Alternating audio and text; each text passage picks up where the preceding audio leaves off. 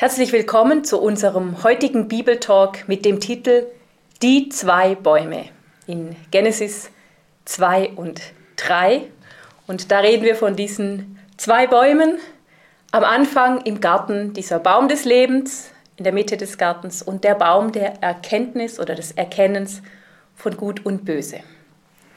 Keine Angst, es gibt heute keine Baumkunde, wir sind ja nicht in der Baumschule, sondern diese beiden Bäume, die symbolisieren eigentlich zwei Lebensprinzipien. Die Frage ist, aus welcher Kraft heraus gestalten wir unser Leben? Das ist hochspannend, sind auch zwei Prinzipien, die sich durch die ganze Bibel hindurchziehen und dem möchten wir gemeinsam nachspüren. Dann gehen wir gerade rein in den ersten Vers, Genesis 2, Vers 9. Und der Herr Gott ließ aus dem Erdboden allerlei Bäume wachsen, begehrenswert anzusehen und gut zu essen, und den Baum des Lebens mitten im Garten und den Baum der Erkenntnis von Gut und Böse. Ist mir wichtig, dass hier gleich in, in diesem ersten Vers über die Bäume steht, dass sie begehrenswert waren anzusehen. Gott hat schöne Bäume geschaffen. Es ist ein ästhetisches Erlebnis. Mir geht es heute oft so, wenn ich Bäume anschaue, dann denke ich, was für eine Schönheit. Und auch ihre Früchte sind eine Gaumenfreude, sie sind gut zu essen. Also da geht es um das sinnliche Genießen. Das ist in der Schöpfung inkludiert, das hat Gott mitgeplant. Und keine Angst, Gott möchte auch, dass wir informiert sind, dass wir ihn kennen, dass wir wissen, was gut ist auch für uns. Ist nicht so, dass Gott ein Problem hat mit der Information, was gut und was böse ist, aber die Frage ist, woher nehmen wir diese Information? Stammt sie eben aus der Beziehung mit Gott oder aus uns selbst heraus? Dem werden wir jetzt gemeinsam gleich weiter dann nachspüren. Ja, wo sind diese beiden Bäume positioniert? Der Baum des Lebens steht mitten im Garten, mittendrin im Paradies. Wo ist der Baum der Kenntnis von Gut und Böse? Wir hatten mal eine Vorlesung bei einem Rabbiner, der hat gesagt, ja, das wir, wir, wissen überhaupt nicht, ob der überhaupt existierte, weil es steht ja nicht im Text, wo der war, wo der sich befand. Ist das so oder kriegen wir eine Information? Also wenn wir später dann in Genesis 3 bei Adam und Eva und der Schlange landen, da sagt die Eva vom Baum in der Mitte des Gartens, nämlich diesem Baum des Erkennens, von dem hat Gott Folgendes gesagt. Von daher, es kann sein, dass diese beiden Bäume gemeinsam in der Mitte des Gartens standen. Wobei Mitte jetzt auch nicht unbedingt dieser zentrale geografische Mittelpunkt sein muss, sondern es kann einfach heißen, mitten im Garten, irgendwo mitten im Garten. Im Zentrum, sie sind zentral, eben sie symbolisieren diese beiden Lebensstile. Wir gehen davon aus, dass es tatsächlich zum Bruch kam zwischen Gott und Mensch, dass diese Geschichte sich existenziell so abspielte und eben diese Verbundenheit zwischen uns und, und Gott zerbrach. Aber selbst wenn wir jetzt diesen Text nur symbolisch lesen würden, selbst dann wäre er interessant, weil eben diese beiden zentralen Bäume Wichtiges symbolisieren. Diese beiden Prinzipien von Erkennen und von Leben. Und vielleicht vorneweg noch ein paar Worte zu diesem Erkennen. Also Erkennen in der Bibel wird ja auch gebraucht für das sehr enge Miteinander von Mann und Frau. Kain oder Abel sind geboren, weil Adam seine Frau Eva erkannte und so weiter. Das setzt also eine bestimmte Nähe voraus. Und drum, wenn also wir für Sexualität wird das wird gebraucht, also als Umschreibung für die Sexualität und dieses Erkennen von Gut und Böse schwingt es auch ein bisschen mit. Also nicht die Sexualität, die schwingt nicht mit, aber das, um Gut und Böse zu erkennen, oder wenn man vom Baum von Gut und Böse dieser Erkenntnis ist, dass man sich da in eine enge Gemeinschaft begibt, die so nah ist, dass dann auch daraus wieder eben Frucht entsteht, entweder Gutes oder eben auch Böses. Und ich denke, drum ist auch diese sagen wir mal, Warnung so explizit, von diesem Baum nicht zu essen, weil ich meine, Gott ist nur gut, heißt es. In ihm ist nur Licht, keine Finsternis, er ist nur gut.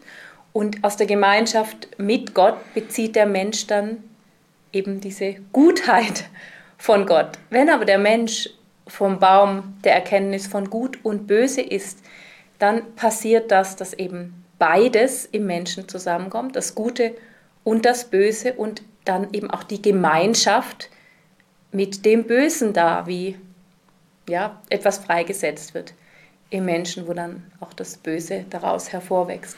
Jesus, könnte man so sagen. Ja, und Jesus sagt, an den Früchten werdet ihr sie erkennen. Er spielt auf dieses Prinzip, was wir schon in Genesis 1 gesehen haben, dass jeder Baum auch Früchte hervorbringt, so wie es in ihm drin ist. Und wir werden gleich sehen, die Frucht dieses Baumes selbst, die ist giftig, ungut für den Menschen. Aber sag doch noch ein Wort auch zu diesem Baum des Lebens in der Umwelt. Der kommt ja nicht nur in biblischen Texten vor, ja gut, wir haben in der Mythologie jetzt bei den Griechen zum Beispiel den Herakles, der als eine von seinen tollen Heldentaten ähm, Äpfel klauen muss vom Baum des Lebens, also von diesem Götterbaum, der den Göttern vorgesehen war, wo nur die Götter davon essen durften, eben um die ewige Jugend zu haben. Und er hatte als Mutprobe da einen dieser goldenen Äpfel für die ewige Jugend zu stibitzen. Also ein beliebtes Motiv auch in, ja, im Umfeld, diese Sehnsucht des Menschen nach ewiger Jugend, nach ewiger, ewigem Leben, ewigem Leben in diesem Körper. Wir können auch sagen, die Erinnerung oder die Urahnung an diesen Baum des Lebens, der am ja. Anfang stand. Lesen weiter. Kapitel 2, die Verse 16, 16 und 17. Und Gott, der Herr, gebot dem Menschen und sprach, von jedem Baum des Gartens darfst du nach Belieben essen. Aber von dem Baum der Erkenntnis des Guten und des Bösen sollst du nicht essen. Denn an dem Tag, da du davon isst, musst du gewisslich sterben. Ich habe noch die Übersetzung von Hirsch eingefügt. Du darfst nach Belieben essen, ist vielleicht eine etwas ähm, ungewohnte Übersetzung, ist die Schlachterübersetzung, aber wir haben an beiden Versenden jeweils dieselbe grammatikalische Konstruktion, so wie es heißt, du wirst gewisslich sterben. Könnte man auch sagen, du sollst, du darfst gewisslich davon essen. Genau, eben sehr wohl essen. Dass du, du darfst hier essen, du, sogar du sollst essen. Also eigentlich. du solltest unbedingt davon essen. Ich muss so dran denken, wenn ich unseren Kindern Brote mitgebe in die Schule, dann sage ich auch mal, hey, iss unbedingt dein Pausenbrot, du hast so einen langen Tag. Also nicht vergessen vor lauter Spielen in der Pause, iss auf jeden Fall das, was du dabei hast. Und ich höre es auch so, dass Gott sagt, hey, iss unbedingt von diesen Bäumen, sie tun dir gut Sie bringen Leben, sie nähren, aber sie sind eben auch diese Freude. Ich meine, Gott hätte auch einen einzigen Baum schaffen können mit einer Frucht, in der alle Proteine und Vitamine und was der Mensch sonst noch braucht, drin sind, ohne besondere geschmackliche Nuancen. Hauptsache, wir kriegen alles, was wir brauchen. Aber nein, es ist diese Lust für den Gaumen und für die Augen im positiven Sinn. Und du sollst gewisslich unbedingt dich da mal durch, durchprobieren. Die Ästhetik, die Sinnesfreude ist wichtig, aber es gibt eben diesen einen Baum, von dem der Mensch nicht essen soll. Nicht etwa, weil Gott ihn bestrafen würde, also der Tod, der da eintritt, ist nicht Strafe Gottes, sondern liegt schon in der Frucht selbst begründet. Das ist eine tödliche Frucht, eine Frucht, die dem Menschen Leben entzieht.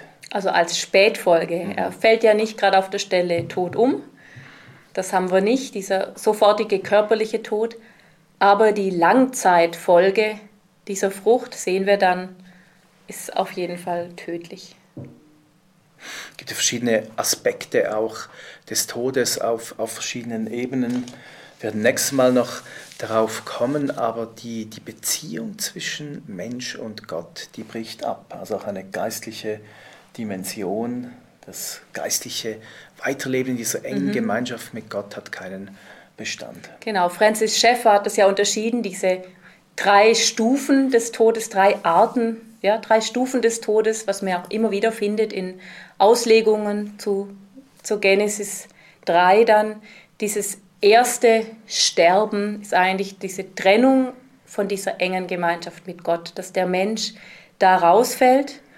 Und das zweite, die zweite Stufe wäre dann der körperliche Tod. Der tritt nicht hier sofort ein, aber er tritt dann später ein. Ich meine, Adam ist noch sehr, sehr alt geworden, viel älter als wir nach dem biblischen Zeugnis. Aber sein Leben hat ein Ende. Er lebt nicht ewig im Körper ähm, auf der Erde. Und die dritte Stufe wäre dann dieser ewige Tod. Aber wenn wir noch bei diesem körperlichen Tod mal bleiben, hätten Adam und Eva jetzt noch schnell vom Baum des Lebens gegessen, dann nehme ich an, hätten sie ewig gelebt. Aber diese erste Stufe des Todes, nämlich dieser Zerbruch, dieses Ende dieser engen Gemeinschaft, dieser Beziehung mit Gott, das ist schon eingetreten und das wäre auch nicht wieder rückgängig gemacht worden. Also drum sagen auch viele, ja, was hätte es ihnen gebracht? Ihre Qual wäre nur ewig verlängert worden, ewiges irdisches Leben, aber nicht mehr zurück in diese enge Gemeinschaft, diesen engen Austausch mit Gott. Das wäre also auch kein schöner, ewiger Zustand gewesen. Es ist eine große philosophische Frage, weshalb Gott überhaupt diese beiden Bäume gepflanzt hat, nicht nur den Baum des Lebens. Er gibt uns Wahlfreiheit. Der Mensch hat die Entscheidung. Der Mensch ist das Gegenüber Gottes. Seit diesem Bruch zwischen Gott und Mensch ist natürlich unsere, auch ähm, unser Wille gebrochen, unsere Entscheidungsfreiheit. Aber zu, zu Beginn der Mensch hatte die Möglichkeit zur Wahl, mhm. zu wählen. Du hast ein Zitat mitgebracht von Francis Schäfer. Ja, genau, über diese Wahlfreiheit des Menschen. Da schreibt er, Gewiss, indem Gott den Menschen auf diese Weise schuf, schuf er auch die Möglichkeit zum Bösen. Doch die bloße Möglichkeit des Bösen ist vom Vollzug des Bösen zu unterscheiden. Und nur indem Gott dem Menschen die Freiheit ließ, sich auch für das Böse zu entscheiden, gab er ihm eine wirkliche Entscheidungsmöglichkeit, machte ihn damit wirklich zum Menschen, zu einem Wesen nämlich, das die Geschichte beeinflussen kann. Hätte Gott dem Menschen die freie Wahl vorenthalten, wäre alles Reden vom Menschen als Menschen, das heißt vom Menschen als signifikantem Wesen, nichts als sinnloses Geschwätz. Gott hat den Menschen als sein Gegenüber erschaffen. Er soll den Garten bebauen und bewahren. Das ist der Schöpfungsauftrag. Wir Menschen haben Gestaltungsmöglichkeit. Gott sucht sich ein, ein Gegenüber, das ihn liebt. Und es entspricht zutiefst dem Wesen der Liebe, dass eine Entscheidung der Liebe zugrunde liegt. So zwingt Gott auch heute noch niemanden, ihm zu folgen, ihn anzuerkennen als Gott. Wir haben die Möglichkeit. Und selbst zwischen Menschen hätte ich dir einen Hochzeitsantrag gemacht mit der Knarre an der Schläfe und gesagt, willst du? Dieses Jahr hätte ich nicht ernst genommen. Hier hätte ich gewusst, ob es unter Druck zustande gekommen ist oder wirklich deiner Freiheit entspricht. So, um, um Liebe zu erwidern, brauchen wir die Option, um auch Nein zu sagen. Also Deshalb hat Gott ein Universum erschaffen, in dem wir Menschen Entscheide fällen können, dürfen, die auch Konsequenzen haben. So ist das, ist das Leben. Mhm. Und hier haben wir nachher die Konsequenz eben des Todes als Konsequenz, eigentlich als Fluch, der dann eintritt. Ja. Wenn nach nächstes Mal sehen, dass die Reaktion Gottes, er geht liebevoll auf den Menschen ein, er sucht ihn ja, er fragt ja, wo, wo bist du? Also es ist nicht so, dass Gott dem Menschen Vorwürfe macht. Er kannte natürlich das Setting von, von Anfang an, wusste auch, wie sich der Mensch entscheiden wird. Aber es ist wichtig in, in diesem Leben, diese, diese Entscheidungsmöglichkeit, die hat Gott auch der, dem Menschen eröffnet, auch der Eva.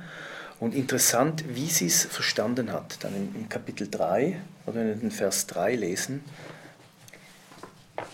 Vers 3, da sagt sie ja dann, nur von den Früchten des Baumes in der Mitte des Gartens hat Gott gesagt, ihr dürft nicht davon essen, und ihr dürft sie nicht anrühren, damit ihr nicht sterbt.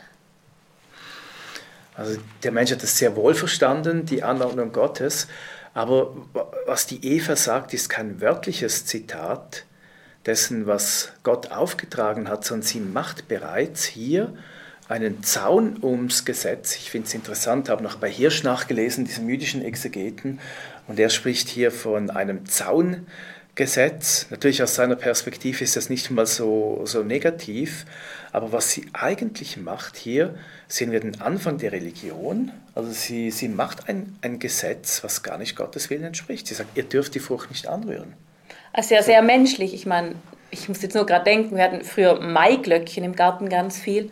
Und da haben wir den Kindern, wo sie klein waren, ja auch gesagt, die darfst du nicht mal anfassen, die roten Beeren. Wir haben nicht gesagt, also die darfst du nicht essen, aber die anderen roten Beeren im Garten, die darfst du essen, aber die nicht, sondern wir haben gesagt, nicht mal anfassen. Es ist ja auch ein Bedürfnis nach noch mehr Schutz, also nicht nur unbedingt eine schlechte Motivation. Ja klar, aber trotzdem merken wir auch schon, eine Gesetzlichkeit kommt jetzt in Fahrt. Alles ein bisschen strikter, als Gott es eigentlich gesagt hat. Und wir werden gleich auch sehen, auch dieser Baum der Erkenntnis grundsätzlich, der entspricht eben diesem System des Gesetzes oder was darf ich tun, was darf ich nicht tun. Wir werden nächstes Mal näher darauf eingehen. Wir lesen nach Vers 6, der behandelt auch diesen Baum, wie mhm. und das, was er auslöst, empfunden hat. Da sah die Frau, dass es gut wäre, von dem Baum zu essen und dass er eine Lust für die Augen war und dass der Baum begehrenswert war, weil er wissend machte. Und sie nahm von seiner Frucht und aß, und sie gab auch ihrem Mann, der mit ihr war, und er aß. Genau, ihr habt gesehen, es sind eigentlich drei Aspekte. Gut vom Baum zu essen, das ist die sinnliche Freude, eine Lust für die Augen, das ästhetische Empfinden und begehrenswert, weil er wissend macht, eben dieser Baum verleiht ähm, intellektuelle Fähigkeiten. Wir haben schon gesehen, das ist ja nicht das Problem an sich, auch die Bäume, die Gott schuf, die waren ästhetisch, die sinnliche Freude haben wir gesehen, auch, auch das, das Wissen um die Dinge in der Tiefe, dieser Verbundenheit mit Gott. Aber im Prinzip ist dieser Baum eine Täuschung. Das ist nämlich ein, eine sehr reduktionistische Ebene, quasi wenn der Mensch auf, auf die Ebene kommt, dass er einfach sagt, das ist gut, das ist böse. Und dieses Schwarz-Weiß-Denken, das binäre Denken ist im, im Prinzip relativ primitiv. Auch heute, wir bauen Computer und die bestehen aus, aus 0 und, und 1. Also wir können nur sagen Ja oder, oder Nein an, an jeder Stelle. Gut, die Quantencomputer werden jetzt entwickelt, aber Gottes Weisheit ist viel umfassender. Er, er versteht alle, alle Aspekte. Er denkt nicht so eindimensional. Im Prinzip sind die Menschen eben dieser Schlange auf den Leim gekrochen und haben sich reduzieren lassen auf dieses primitive Entweder oder.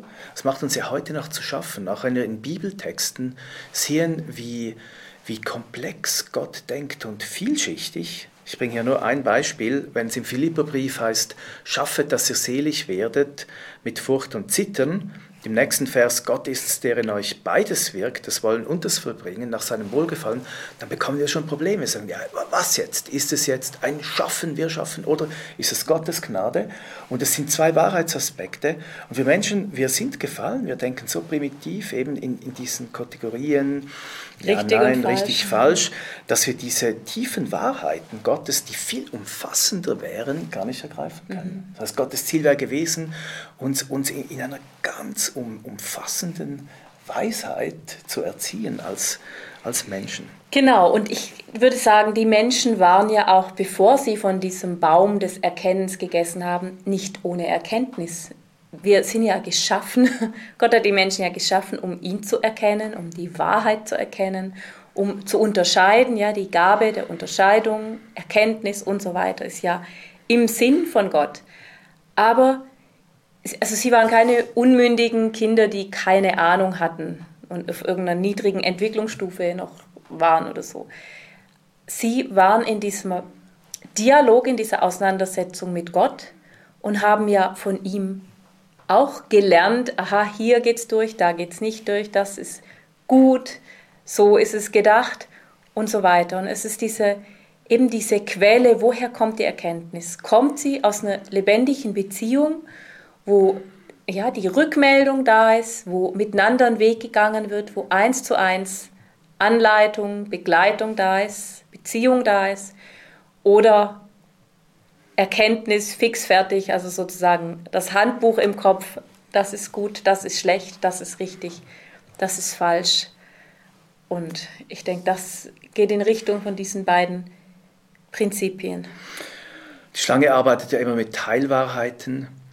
Sollte Gott gesagt haben, wenn wir das nächste Mal sehen, ähm, es ist eine, eine Reduktion. Und wenn wir jetzt ähm, auch diese drei Aspekte quasi der, der Versuchung vergleichen mit dem Neuen Testament, da finden wir im 1. Johannes 2, Vers 16 dieselben drei Aspekte aufgelistet, wo Johannes schreibt, alles, was in der Welt ist, ist die Fleischeslust, eben das korrespondiert ähm, mit dem Gut zu essen, quasi das Sinnliche, der macht das Materielle und dann die Augenlust, das Ästhetische und der Hochmut des Lebens, eben auch diese Versuchung wissend zu machen, Wissen ist Macht.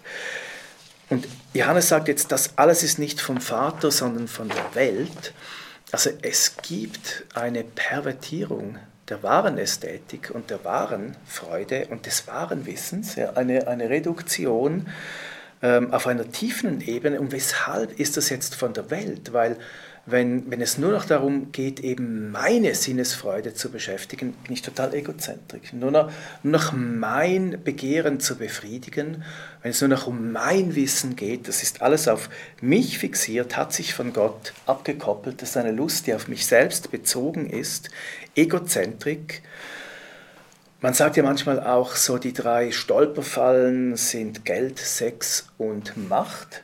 Da geht es wieder um diese drei Aspekte, oder? Das, das Physische, wir sprachen vom Sinnlichen, eben vom Materiellen, Geld spricht auch davon, oder ähm, Sex ein Aspekt dieser ähm, ästhetischen ähm, Augenlust, wie es hier ähm, Johannes nennt, und Macht oder Hochmut, ähm, eben das Gefühl zu haben, man wisse es besser, man wisse alles und kann jetzt andere manipulieren.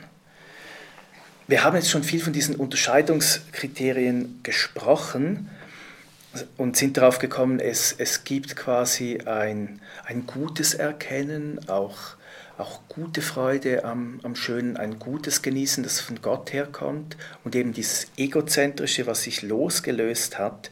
Ich habe in meinem Leben lange nach einem Unterscheidungskriterium gesucht, was kann mir gelingendes Leben garantieren. Und mich hat dieses Buch von Rick Joyner über die zwei Bäume im Paradies total beschäftigt. Ihr könnt das gerne auch bestellen im Schleife Verlag. Die zwei Bäume im Paradies hat mich begeistert, weil er eben diesem Prinzip nachspürt, für das diese beiden Bäume stehen. Ich habe euch noch eine Illustration mitgebracht. Auf der einen Seite der Baum der Erkenntnis er steht für das losgelöste Erkennen von Gott, also aus mir selbst, eben die Egozentrik. Und dann sind wir auf der Ebene des Gesetzes. Dann geht es darum, was darf ich, was darf ich nicht, was ist gut, was ist böse. Dann geht es immer um mich, um meinen Blickwinkel. Ich definiere jetzt, was ist gut, was ist böse als Mensch. Ich gestalte mein Leben aus eigener Kraft. Und wie du gesagt hast, es ist der Baum der Erkenntnis des Guten und Bösen. Selbst das gute Wollen, auch ein, ein gutes religiöses Leben führen, wenn ich aus eigener Kraft so leben möchte, wie Gott das will, dann scheitere ich. Oder Paulus hat das erklärt. Im Römerbrief in Kapitel 7, so sehr ich mich angestrengt habe, ich habe es nicht geschafft. Ich bin zerbrochen an diesem Gesetz, an diesem, dass mir ständig gesagt wird, das ist gut, das ist böse, so sollst du leben, so nicht. Und dann eben auf der anderen Seite der Baum des Lebens, und der ist in der Mitte, der steht natürlich für das Kreuz, das in der Mitte unseres Glaubens steht. Jesus wurde am Baum gekreuzigt, heißt es mal, symbolisiert diesen Baum des Lebens, die Beziehung zu ihm. Und aus diesem Kreuz heraus fließt die Vergebung, fließt die Gnade. Leben wir. Das Leben. Das Leben, genau. Das Leben kommt aus Jesus Christus, der das Leben in Person ist. Und wenn wir daraus unser Leben gestalten, dann kommt es eben in die Kraft, dann ist es entspannend. Paulus fährt dann fort im Römer 8, nachdem er das Scheitern an diesem Gesetzlichen eben erklärt hat, da sagt er, ähm, es gibt keine Verdammnis für die, die in Christus Jesus sind. Da ist die Annahme, die Vergebung und dann beschreibt er dieses ganze Leben aus der Kraft des Heiligen Geistes. Und ich glaube, diese beiden Bäume, die symbolisieren unser Leben als Christen primär. Natürlich ist hier die Rede von, von der Welt, aber selbst wir als Christen, wir können versuchen, aus eigener Kraft so zu leben, wie Gott das will, oder aus seiner Kraft und wir werden es nicht schaffen aus eigener Kraft. Wir brauchen diese Gnade, die uns befähigt. Ich bringe noch zwei Stellen aus den Korintherbriefen, die, die zeigen, auf welcher Spur Rick Joyner da weiterdenkt. Nämlich, Paulus sagt, die Kraft der Sünde ist das Gesetz. Eben Zielverfehlung, die Sünde, also dieser andere Lebensstil, der wird gespiesen aus dem Gesetz. Wir werden angestachelt quasi vom Wissen, was ist gut, was ist böse, von Moral, von Vorschrift und so weiter. Und dann sagt Paulus im zweiten Korintherbrief, der Buchstabe tötet, der Geist aber macht lebendig. Das ist das Prinzip von diesen beiden Bäumen. Leben wir aus Gesetzlichkeit, aus Religiosität, aus selber machen wollen oder aus dieser Kraft. Mhm von Gott. Vielleicht noch was zum selber machen wollen. Man könnte auch sagen, die Sünde von diesem Sündenfall besteht ja nicht darin, dass der Mensch er erkennen möchte, sondern dass er erkennen möchte in Unabhängigkeit von Gott, mhm. eigentlich in dieser totalen Autonomie, was ja dann dahin führt, und wir sehen das durch die gesellschaftlichen Wandel der letzten Jahrtausende, was im Ende dazu führt, dass wir als Menschen selber den Maßstab festlegen, was jetzt ethisch gut ist, was ethisch akzeptabel ist, was ethisch verwerflich ist, moralisch, wirtschaftlich, politisch und so weiter. Konkret dann festsetzen, ab, ab der so und so vielten Woche darf man ein Kind nicht mehr töten im Mutterleib, bis dahin ist es ethisch korrekt, ist es gut. Also das ist das, wohin es langfristig führt. Diese Autonomie von Gott in der Beurteilung, was ethisch gut und was ethisch böse ist, führt dazu, dass der Mensch selber die Maßstäbe festlegt. Und die sind dann auch nicht mehr ewig, sondern die sind dann sehr stark dem Wandel der Zeit in unterschiedlichen Kulturen, Gesellschaften und Lebensentwürfen ähm, untergeordnet. Diese Autonomie führt eben zu diesem Leben aus eigener Anstrengung, auch zu einem religiösen Bestreben. Wir sehen es dann bei Kain und Abel. Kain möchte von der Frucht des Bodens Gott etwas opfern und denkt, er könne ihn damit besänftigen. Es gelingt ihm nicht. Abel nimmt das Tier, das Opfer. Und diese Linien ziehen sich durch durch die ganze Bibel. Babylon, die Stadt, die der Mensch selber bauen will, bis an den Himmel, einem riesigen Turm kommt vor von der Genesis bis in die Offenbarung, bis fast zum letzten Kapitel, bis Babylon endlich gefallen ist, das System dieser Welt, eben das selber groß sein wollen, das Autonome von Gott, das Egozentrische. Und dann fällt die Stadt. Die Antithese dazu ist Jerusalem, die Stadt des Friedens. Wir sehen es bei den die Söhnen vom Himmel von, herunterkommt. Genau. Die ist Nicht geschenkt. von Menschen von unten genau. nach oben gebaut wird, sondern von genau. Gott von oben nach unten heruntergelassen. Das ist der Baum des Lebens. Die beiden Söhne von Abraham. Abraham strengt sich an, diesen Erben zu produzieren aus eigener Kraft. Das ist Ismael. Mit menschlichen Methoden, mit ethischen Maßstäben, nach eigenem Gutdünken, was jetzt gut ist. Und der andere ist der Isaac, der ihm geschenkt wird. Und Paulus sagt, das sind, sind ähm, auch diese beiden Mütter, die für die zwei Prinzipien stehen, für Gesetz und Gnade. Weiter Esau und Jakob und so weiter. Das zieht sich durch Gottesfurcht gegen Menschenfurcht. Und wir können schon fragen, ähm, aus welchem Prinzip heraus leben wir? Ich habe früher so gedacht, ja, dieses Autonome, zum Beispiel der Humanismus, das ist die Wurzel alles Übels, der Mensch ist das Maß der Dinge. Aber es gab auch in, in der Geschichte diese historische Phase des Humanismus und die brachte auch ihr Gutes. Man ging zurück zur Schrift, zu den Texten. Ich glaube, es ist sauberer, wenn wir wirklich diesen Baum, diesen Baum der Erkenntnis des Guten und Bösen, dass der Mensch, letztlich heißt es, der Mensch macht sich selber zu Gott. Ich bin Gott und nicht mehr er ist Gott. Deshalb das erste Gebot war, ich bin der Herr, dein Gott. Leben wir aus diesem Wissen, er ist es, aus ihm kommt die Kraft oder aus uns selbst. Es ist nachdenkenswert, es beschäftigt mich persönlich. Ich hatte vor ein paar Monaten einen Traum und das sah ich so wie von einem Vorhang verborgen. Ich wusste, da hinten ist ein schillerndes, anziehendes, faszinierendes Wesen. Ich spürte eine intellektuelle Versuchung, die mich richtig dahin gezogen hat und musste mich daran richtig vorbeizwängen. Das ist immer wieder diese Versuchung, eben selber wissen wollen, denken, ich weiß es.